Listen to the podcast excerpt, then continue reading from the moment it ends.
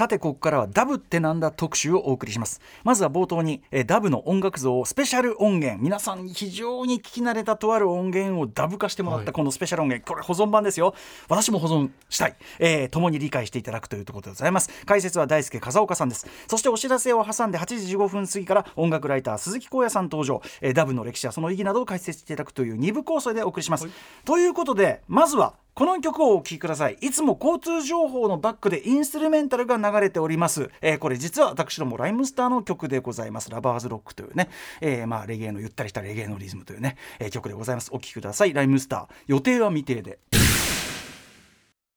はいお聞きいただいてるのはこれ TBS ラジオだと交通情報のねバックでも定着しちゃいましたね。前は交通情報 BGM い。ろいろ変えてたんだけど、はいはい、なんか交通情報これしっくりくんなってもう。なんかこのイメージ、ね、そうなんですよね。ライムスター2019年6月にリリースしたレゲエチューンラバーズロックチューン、えー、今年は、えー、実は予定は未定でお送りしました、えー、でですね今日はダブってなんだ特集なんですが、はい、熊崎さんダブってわかります？なんかなんとかダブバージョンみたいな。その名前字面は聞いたことあるんですけどじゃあそれが何だっていうことは正直言って本当に全くわからないと言っても過言でございません、うん、はい。なので、はい、どうやって作ってるかとかねどういう音楽を示してるか、ね、これちょっと皆さんに分かりやすく、えーと、理解していただくために、えー、この予定は未定でのこの後ダブミックスバージョンをお聞きいただきたいと思います。このダブミックスバージョンを制作してくださ特別にこのために作ってくれたレゲエアーティストの大輔風岡さんです。大輔風岡さんはじめましてあもしもしはじめましてよろしくお願いします、えー、よろしくお願いします。予定は未定でのダブミックス作成させていただきました大輔風岡です。えありがとうございます。なんかすいません。いえいえ、よろしくお願いいたします。はい、光栄でございまして。ということで、えっ、ー、とまあこれからちょっとダブバージョン聞いていただくんですけど、えっ、ー、とズバリですね、そのえっ、ー、と大輔風岡さん、この曲、はい、そのダブバージョンの聞きどころというか、ここをちょっと注目して聞いてくれというポイントなどありますか？はい、えー、そうですね。まず今回、まあ、ダブミックスということでですね、まあ、その原曲がどういうふうに分解されていて、でさらにこうエフェクト処理を用いてですね、うん、再構築されているかっていうところもぜひ、まあ、注目して聞いていただきたいんですけれども、うんうん、あの原曲よりもですねあのベースをまた強めにこうミックスしておりますので、うんうん、あの低音が抜けるところでのちょっとこう開ける感じだったり、はあはあ、まあ、ベースが入ってきたところでの体がベースラインにこう揺れる感じだったりですね、その気持ちよさっていうのを、あの聞いていただけたらなと思いますので、できればこう低音がしっかり聞こえる環境でですね、はい、聞いていただけるとより分かりやすいかなというふうに思っております、はい、可能だったらより良いこうサウンドシステムあるいはヘッドホンとかでもね結構かもしれませんけどね、はい、えー、鳴り響かせられる環境がよろしいかと。実は私もこのタイミングで初めて配置をするので。あそうです、ね、めちゃめちゃあの楽しみかつはいこんな感じではいわかりました。では、えー、このね大輔風岡さんによるダブバージョンを聞いていただきましょう。ライムスター予定は未定で大輔風岡ダブミックス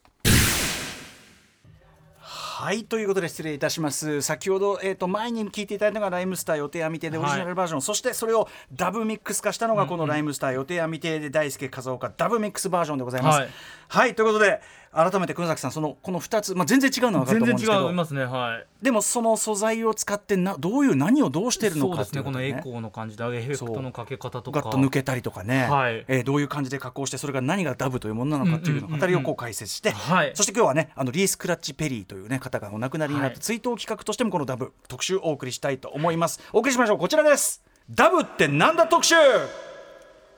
改めて10月11日月曜日時刻は午後8時9分です。TBS ラジオキーステーションにお送りしているアフターシックスジャンクション略してアトロク、えー、パーソナリティは私ラップグループライムスターの歌丸です。月曜パートナー TBS アナウンサー熊崎和人です。ここからは聞けば世界の見え方がちょっと変わるといいなな特集コーナービヨンドザカルチャーはい、えー、今夜はジャマイカで生まれたこれは音楽のジャンルというより手法ですね、はい、ダブという、えー、この手法についての特集、えー、ジリー・スクラッチ・ペリーという偉大なアーティストが亡くなられたこの追悼企画としてお送りしております、えー、ではまず今夜最初のゲスト大輔風岡さん。大輔さんありがとうございます。まずはあありがとうございます。ありがとうございます。メンバーもめちゃめちゃ喜んでると思いますよ、これ。あ、本当に今回ラブ X 作らせていただいて光栄でした。ありがとうございます。嬉しい。はい。ということで、えー、大輔風岡さんのご紹介、熊崎君からお願いします。はい。大輔風岡さんは1994年愛知県生まれのレゲエアーティスト。中学時代から名古屋を中心に活動をスタートさせ、高校卒業後にニューヨークの大学で本格的に音楽を学ばれます。2018年自身初となる EP「レイドバック」を発表されています。はい。ということであの大輔風岡さん。あの、順番がちょっとあれになっちゃいましたけどライブダイレクトのコーナーというライブのコーナーもあるんでぜひそこもお待ちしてますねいずれ。あぜひぜひよろしくお願いいたします、はよろしくお願いします。お願いします、はい。ということで、えっと、改めて今回そのダブ特集ということで、ちょっと本当に門外観中の門外観、まあ私も本当ねそんなもんなんでぜひご説明いただきたいんですけどダブミックスって、はい。えっと、さっきのやつとかどうやって作ってるんですか？そうですね。これはまあ本当にあの僕の場合っていう話なので、他のダブミックスをやっている方がどういうことかっていうのはちょっとわからないんですけれども、僕の状態、あ、えっ、と僕の場合ですとあの、うん。完成形はほぼほぼ全く見えない状態からスタートしまして、はい。で、まず原曲を聴いてですね、ここはこうしたいなとか、うん。こういうエフェクトを加えたら気持ちいいなっていうポ、あの、気持ちいいなっていうポイントをですね、まあ2個か3個決めてですね、うん。まずそこをこう、実際に作ってみて、うん。で、それを聞いた後、まあ、自分が感じたことをですね、あの、ここの、この後はこうなったらいいなとか、うん。もっとこう、こう、こういう展開になったら気持ちいいなみたいなのを一つずつ組み上げ、組み立てて一つのダブミックスにしていくっていう流れが僕の作り方ですね。具体的なこの作業としてはその例えばボーカルトラックがあったり、シンセのトラックがあったり、ビートのトラックがあったりタムのトラックがあったりとかそれぞれのトラックがあってそのそれ,、はい。それぞれをこういエフェクトかけたり、えっとなんかこう抜いたりとかそういうことをしていくってことですよね。あ、そうですね。あの、一曲がもうそれぞれドラムとかベース、ギターとか、歌丸さんのおっしゃったように、うんあの、すべて分かれている状態になってますので、はいそれを一つずつ、こう、足してったり抜いてったり、エフェクト加え,、加えたり、その組み立ててって、うんえー再構築していくっていう作業になりますね。ね、だからあの時にはボーカルとかがもういきなりガッと抜けて、ねねあるワードがはエコーかかったりとか、あ、そうですね。ねはい。先ほどだとおっしゃったようにベースを全体に強調してあったりとか。はい。ね、そういうことであ新たなべ全くその別のアレンジにしてしまうというかそういうことですかね。そうですね。全くその原曲を、ある意味こう、いい意味でこう壊してですね、うんうんうんうん別の新しいものをくりあの作り出すっていうのが、こう、ダブミックスかなというふうに個人的には思っております。これはだから後ほど鈴木浩也さんに歴史も伺伺いますけどやっぱりその音楽というもののその作り方また別の作り方ということで、当時の音楽家にめちゃくちゃ衝撃を与えてこんな音楽の作り方もっと言えば壊し方があるのかっていうところがまず衝撃を与えた部分ですもんね。えーちなみにじゃあね、えっと、風岡さんから考えてダブってここが面白いんだよとかここがかっこいいここが魅力だよってどこだと思いますか？そうですね。えー僕はこうダブを聞くと、うん。まあ、よりその強調されたベースラインだったり、うん。このダブのエフェクト処理だったりによって、この音のなんか、音世界みたいなものに深く入り込めるような感覚があるんですね。で、僕がこうダブにハマったきっかけになった作品で、こう、はいジャーナインというジャマイカのレゲエアーティストがいるんですけど、うん。そのジャーナインのナインというアルバムがあってですね、はいそれをマッドプロフェッサーというエンジニアはい。がダブをした、うん。In the Midst of the Storm っていうダブのアルバムがあるんですね。で、この元々のこのジャーナインのナインというアルバム自体がすごいスピリチュアルな雰囲気を持ってるアルバムになってるんですけれども、うんうんこのマッドプロフェッサーのこのダブエフェクトによってですね、うんうん。そのまあ世界観だったり、はい。こう神秘的な雰囲気だったり、いい意味でちょっとこう重い空気感みたいなのがすごく強調されて、はい。なんかその世界により引き込まれるような感覚っていうのがあってですね、そこからこうダブの魅力というかに僕も気づいていったんですけど、うんうん。まあそのダブの効果によってその意識をこうぐっと持ってかれるというか、うんうんうんうん。そのトリッピーな感覚っていうのが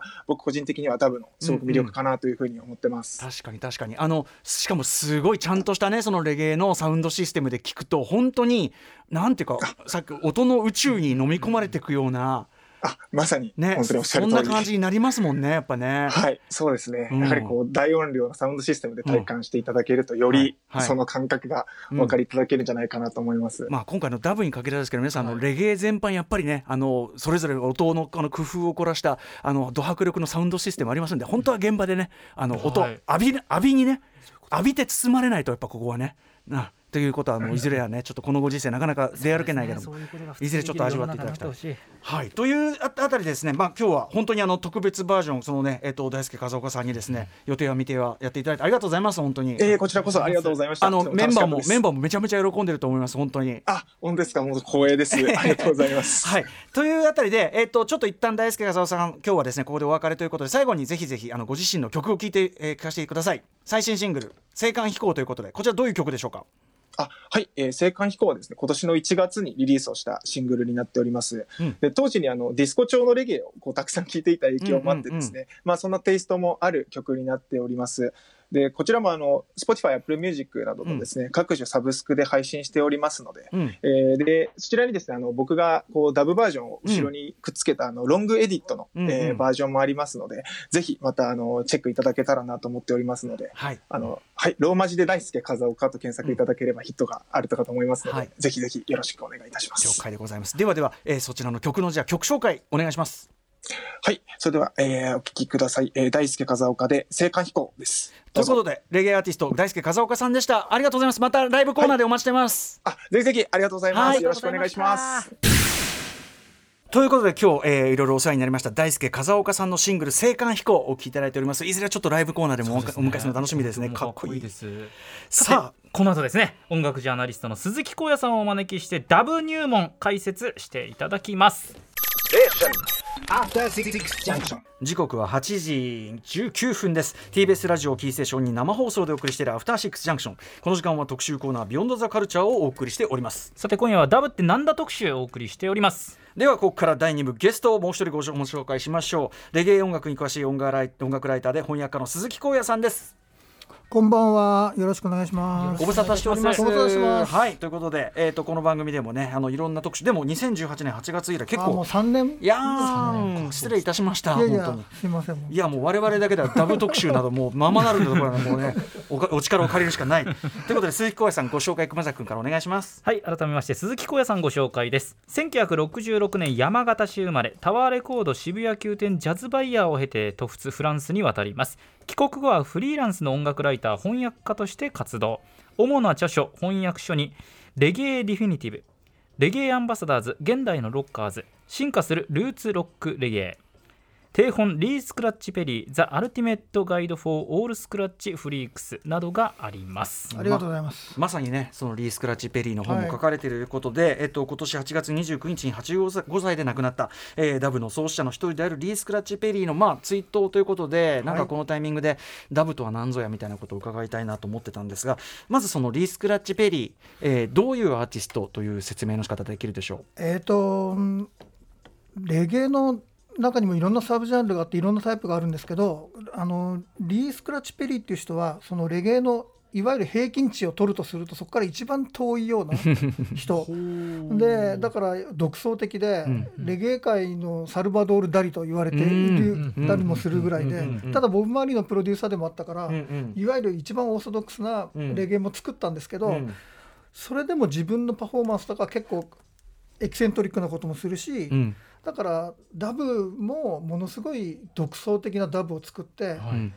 それでまあでもかトータル的なパフォーマーなんで、うん。このダブも表現の一部に過ぎないというか、あー。だからダブエンジニアっていうよりはやっぱりトータルでうんうん。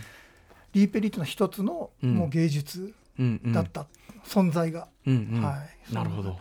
ちょっとだからもう本当はリー・スクラッチ・ペリーそれ自体でねもちろん一特集きっちりできるぐらいなんですが。そうですね、うん。まあ、今回はですね我々ちょっと本当にビギナーの観点から、まあ、ダブダブってちょいちょい言うんだこの番組でもね、ダブがどうこう言うんだけどちゃんと私がですねあの説明できる能力に欠けてるなという自覚のもとあの鈴木さんにぜひですね今回ダブそのものについてちょっと伺いたいなと。今聞いてもらってるやつもこれはリーペリーの仕事ですけどね、うんうん。のミックスしたダブですね。うんうん。はいということで今日は、まあ、あの実際にダブとはどういうものなのか、はい。そのダブミックス有名な曲を聴きながらその元の曲と、まあ、さっきの「言っては見ては」そうだけど、はい。元の曲とダブミックス聴き比べながら、ダブの手法、えー皆さんにですねご理解いただく我々も勉強していこうかとそうですね。そんな特集となっております。それでは行ってみましょう、早速こちらです。一組目はこんなペア。ダブ文化を象徴するカップリング。一応ちょっとその 一応これも一応エコーかけてみたいうことですね。はい。ということで改めて鈴木さん、はい。えっとダブ、はい。まあ、どういうものという説明が？あのダブってその言葉の語源がもうダブルだったりあと要するにダブルっていう単語ありますよね、はい。要するに重複するとか、はい。あとは複製するとかってそういうものなんであって、はいあのエフェクトをかけるとか何か壊すとかそういう意味はそのそのもの的にはないんですよね、うん。語源には。だからどういうことかっていうとダブっていうのは第一義的に必ず元の音源がだ風岡さんがやっはい。たみたいにね、うん。ちゃんと元に音源があって、うん。それに対してダブバージョンを作るっていうのがダブのそもそものあり方で、うんうん。それでさっきもおっしゃってましたけどいわゆるマルチトラックっていう今聴いてる音楽っていうのははいみんな単純に音楽を聴いてる感じがするけど、ん。実はそれぞれの楽器とかボーカルでも、そのそれぞれに一つずつのトラックが与えられていてそれをちゃんと調整してまとめた、ミックスしたものをはい。完成品を聴いてるわけですよね。うんうん。はい。だからそれをちょっとでもずらしずらすっていうかやり直すとリミックスとうん。おうん。こう大掴みに呼ばれるわけですけど、ボーカルトラックだけ下げちゃうと単純に言うとカラオケになるわけです。だからうん。カラオケっていうのはある意味でそのダブミックスの一番原始的なものと現象あーなるほどなるほど、はいだからダブって別にそれほどみんながなんていうの？珍しいとか全然触れてないとか知らないとかではなくて、うんうん。みんなカラオケ歌うじゃないですか、はい。うんうん。あの発想はもうダブがあったからそこから来てるんですよ。なるほどね、はい。講義のダブにはもちろんそこも含まれるそうです、ん一番原初的な体系がカラオケですね。うんうんとはいえそのダブってですよその、えっと、いろんなトラックあるじゃんと、うん。でそれぞれいじるとあれなんかもなんかまた別の面白み出んだけどとかもっとかっこいいんだけどみたいなことを発見しだした時期とか人がいるわけですよね。そうですね、まあ、最初はそれこそ68年ぐらいにうん。ある特殊なレコードを作ってた時にそそのダイレクトカッティングしたレコードをしようと思ったら、ん。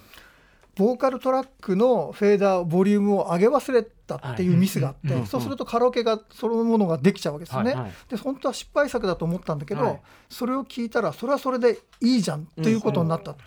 ていうトラまずなんていうかアクシデントが元になったっていうのがあるんだけど、うん。もう一つジャマイカの文化でとっても重要なのは彼らのその、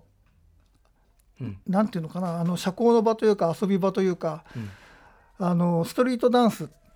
ダンスホールっていうか、はい。そういうところで結局レコードをかける人がいて、うん。それをたに対してかかってるレコードの上で MC をする。うん。でこれを DJ とジャマイカで言うんですけどね、うん。かける人は単にセレクターって言うんだけどそのマイクで喋る DJ という人が人のレコードの上にいろんなものことをこうやって喋ったり歌ったりしてたんだけどダブでそのさっき言ったアクシデントによって人のレコードからボーカルトラックだけ取っちゃった、いわゆるカラオケを作ったことによって、ええ。その DJ と呼ばれるタイプの仕事職職業の人っていうかな、はものすごいやりやすくなって、うんクリエイティビティがこう、はい。刺激されたわけですよ、うん。俺この上で歌えるじゃん元の歌がなくなっちゃえば、だから好きな時に歌出して好きな時に俺が入れるっていうような、またそこでクリエイティビティが生まれて、うんそういうふうな DJ のためのミックスということもあったし、それが70年代になると、えーとだんだんそのテクニックと技術的なものもそうし機器的なもの機械的なんその進化もあって、はい。ダブっていうのは70年代の前半ぐらいにこう完成形を迎えるわけですよ。その時の立役者がさっき言ったリー・ペリーともう一人、キング・タビーという人で、うん。ただキング・タビーっていう人は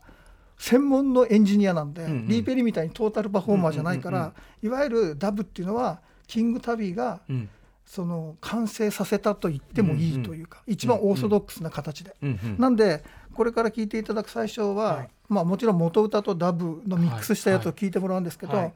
2組ともキングタビーの仕事です。はい。はい。では曲を紹介お願いします。はい。えー、とまず元歌を聞いていただきますけども、ジェイコブ・ミラーの「Baby I Love You So」はい、はい原曲。えーこれが原曲のジェイコブ・ミラーという人が歌った曲なんですけど、えー、と次に聴いていただくのはオーガスタス・パブロ名義、まあ、このメロディカを吹いてた人でプロデューサーなんですけど、オーガスタス・パブロで「King Tubby Meets Rockers Uptown」はい。はい、オーガスタス・パブロ、 King Tubby Meets Rockers Uptown というやつで、ダブを聴くんだったら、まずこの曲が、ん。とにかく最初に聴くべき、はいはい。いやーこれだからさっきのジェイコブ・ミラーの「Baby I Love You So」をベースにしながらどう変えてはい。でどう感じが変わったのかがこれ聴き比べるともうめっちゃ分かる、明確にそうですよわかりますね。うん。うん、なんかどうでした？熊田君聞いて。純粋にこうまあ結構自由に変えられるといえばうん。変えられると思うので、これやってる人からするとこういう変化をさせてこうイマジネーションをかき立てられるというか楽しいんだろうなと思いましたこれ、うんうん。両者比べて、こう作業しながはい。ね。ななんかあとそのいろんなところにこうん。うタンタンタンとかやることでもう曲のビート感っていうかスピード感すら変わって聞こえるっていうか。そうですね。ね。ドラムの刻みにリレーをかけたりすると、はい。うん。その2分の1っていうかあ2倍うんうんうん。のあれで刻んでるようにも聞こえるし、そう。で途中でやっぱまさに遊んでるっていうかタンタンとかこうやって。が広がる感じがする。あるしね、うん。だから同じ素材なのに全然違う同じだけど違うものになってる感じがめっちゃわかるだから例えばさっき聞いた予定は未定でのうん。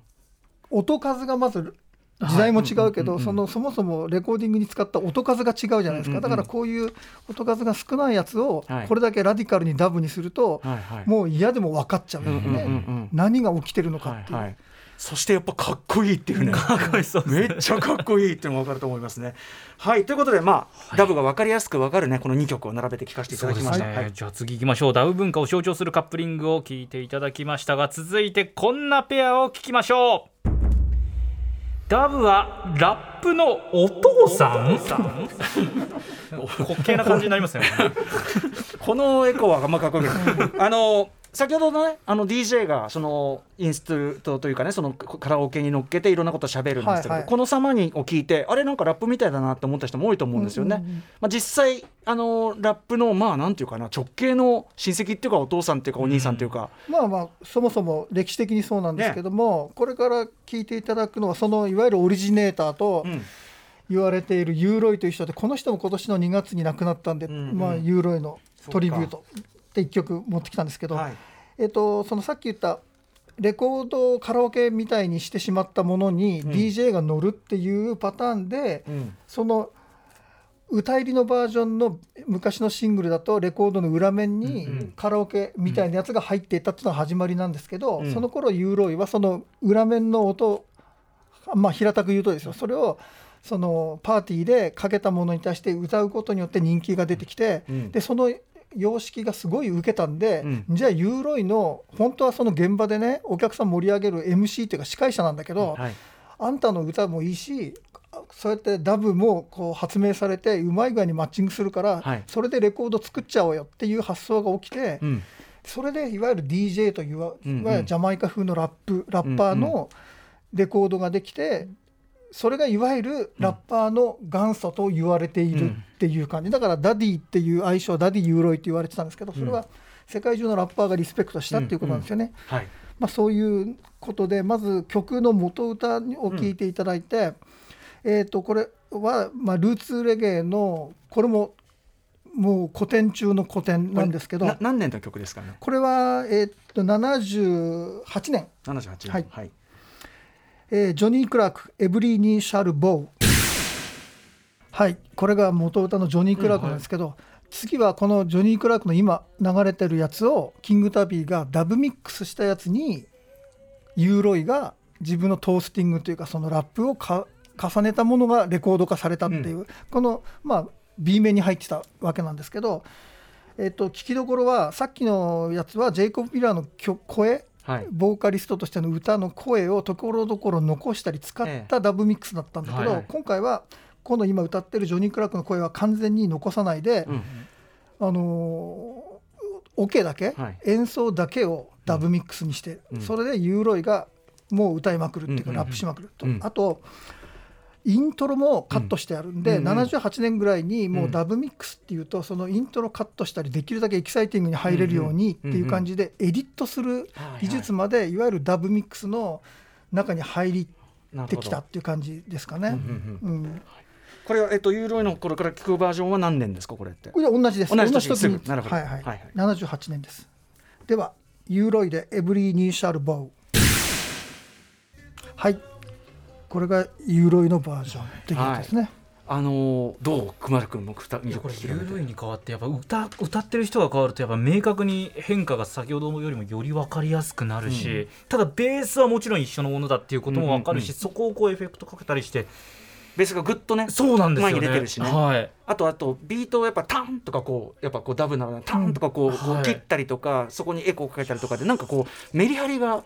強くなりましたよね。うんやっぱりボーカリストに合わせてトラックもどこうメリハリを考えるっていうのがはいダブリミキサーの腕の見せ所っていうかね。同じ年の同じ素材を使った曲なのになんか圧倒的にこっちがモダンに聞こえない？なんか、うん。違いますね。なんかねそれが面白いね、そうですね。うんはいダブのなんとなく真髄分かっていただけましたでしょうか、はい、さてこの時間はレゲエ音楽に詳しい音楽ライター鈴木光也さんにダブってなんだについて解説していただいております。続いてはこちらの話。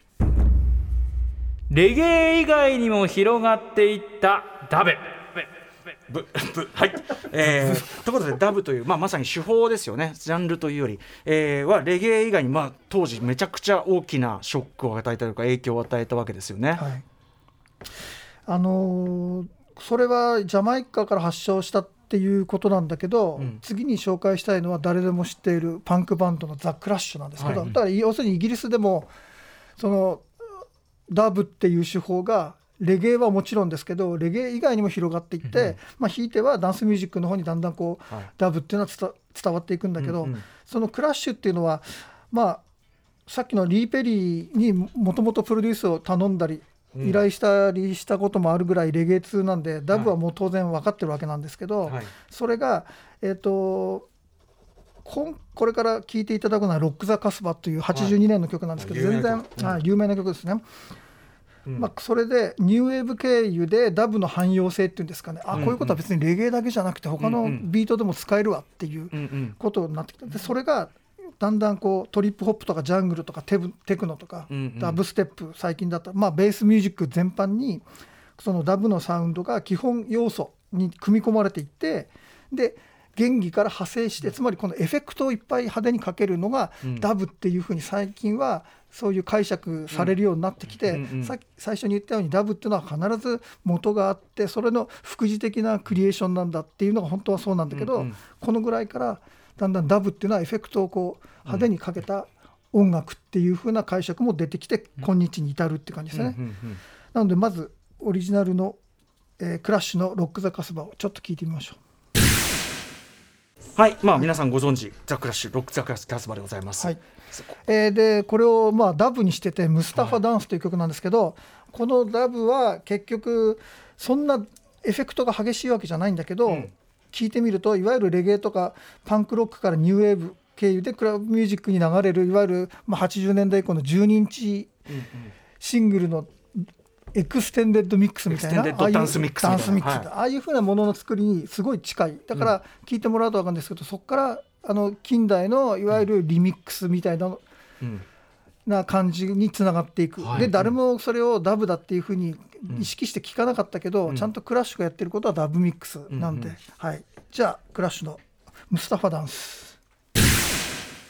はい、ザ・クラッシュでムスタファダンスでございます。ロック・ザ・キャスバのだからダンスダブバージョンというかね。そうですねこういうのってだから今僕が当時中学生とかでいろんなそのダンスミックスみたいなの聞いててこれなんでこの急に音抜けたり、ん。急にで歌入ってなくて急にエコーかかったりなんだこれみたいに思ってたんだけど。そうですよね。レゲエ以外でもそういうのいっぱいあったでしょ、あの時代、はい。だからみんなダブだっていちいち言わなかったりすることがか。っこいいっていうのもあったのもあるかもしれないけど、あとやっぱり当時のやっぱりいわゆる白人ミュージシャンたちがいかにジャ,、まあ、ジャマイカのレゲエもそうだし、ファンクとかもそうだしいかにそのコアなあのブラックミュージックみたいなものに憧れそれを、まあ、割と直で作品にこう落とし込んでたかっていうのは後から僕分かったことだから、うんうんうんまさにこれなんかもそういうことかもしれないですよね。そう。ですね。さあということで。はいレゲエ以外にも広がっていったダブについてここまで伺ってきましたが最後はこちらです。日本でそして現代にも息づいているダベ。まあ言っちゃえばリミックスバージョンみたいなものは全てダブのねってことですもんね、手まあその発想はそこからうん。来てると、ということで今でも当然そういうまあともう意識せずともさあれともってこともちですけど。ろんそうだしレゲエの世界でも本当にダブらしいダブっていうのもちゃんと回帰してるし、はい。はい。でこれから最後に聞いていただくのは日本人の夏サマーという女性シンガーなんですけど、もう完全にオーソドックスなダブなんだけれども、うん。一曲の元歌に対して EP にダブミックスが2つ入ってると。別々のリミキサーが。だからちょっと聴き比べができるんですけど、あ面白い。すごい、まあそれでじゃあまず元歌聞いてもらいましょうか、えっと夏サマーでミッドサマーウェザー。はい2016年の曲です、夏サマーさんでミッドサマーウェザー聴いていただいてます。これが元曲と、はい。はい。さで次に聴いていただくのはこれの一つ目のダブミックスで浩二塚田さんがミックスをしたやつです。ミッドサマーウェザーダブ。あはい、えー、夏サマーさんミッドサマーウェザーの、えー、後日カダダブバージョンを聴いていただいております、もうすでにねうん。めちゃくちゃ気持ちいいうん。感じですけど、このじゃあこれはこれでじゃあ後日塚田さんのダブだと、はい。これでもダブってやる人によって全然味変わると。そうですね。えもうなんかどこで下げるか上げるかどこにエフェクトをかけるかあと歌詞だったらどの言葉を切るかとかどこにディレイをかけるかみたいなそういうところにものすごくなんか個性が出る。うん。と。はいではじゃあもう一個のバージョンはい、にしましょう。もう一つは、えっ、と、市橋ダブワイズさんのミックスしたもので、アフターザレインダブ。はい、えー、ナツ・サマーさん After the Rain の、えー、これは市橋ダブワイズさんによるミックス、はい、もうあの出だしのすごいトリッキーな展開からして、うん。全然違う。個性出るな。あの逆回転みたいなのピュルルルって入れるとかね、まあああんなのもありなんですね。昔はテープだからあの音が本当はあったんですけどね、ええ。まあそれをこう疑似的に。疑似的に、やってたりとかまあ、レゲエではそういうの入ってるのがいっぱいあるんで、うんうん。うんでもなんかさっきのい一個前のそのえっ、とコージ塚田さんのダブがもっとこうウェットっていうか全体にワーンとなってる感じに対して、うんやっぱこれで After the Rain 感っていうかちょっとこうねさっぱり感開けた感じっていうか、うんテイストがあるじゃないやっぱ。うんということで、はい。同じ素材で、えーそのトラックにそれぞれエフェクトをかけたり出し入れするだけでこれだけのクリエイトができるという。うん。そしてそれは今の音楽像全体がねそれそうやって音楽をこうリクリエイトしているというものでもあるという、その素地を作ったのが、ダブという考え方、ね。手法ということですよね。ちょっと今日は本当に基本のキー特集でちょ。鈴木さんさんお招きしてこんなねあのいやもう既存の基本のキー特集申し訳ないんですけど。いやなんか興味あった人はねあのダブっていうやつで検索したり、はい。はい。はいこれをまたあの入っとくとまたリー・スクラッチ・ペリーがじゃあいかにじゃあとんでもないことをやってるかとかいろいろそういうことがわかると思いますね。追ってまた特集をお願いしたいと思います。ということで最後に、えっと、鈴木光栄さんからお知らせ事お願いします。はい、えー、と今年の春にレゲエディフィニティブっていう1960年から2020年までのそのジャマイカ音楽世界中で作られたジャマイカ音楽の名盤というか自分の推したいものをセレクトしてはいレビューしたディスクガイドを作って出しました、はいエレキングブックスですよろしくお願いしますすごい本です。ありがとうございます私もこれで改めて一から勉強させていただきます。はい、あのまた特集もよろしくお願いしますね。はいぜひね。はい、ということで本日はダブってなんだ特集でした？ゲストは音楽ライターの鈴木光也さんでした。ありがとうございました。どうもありがとうございました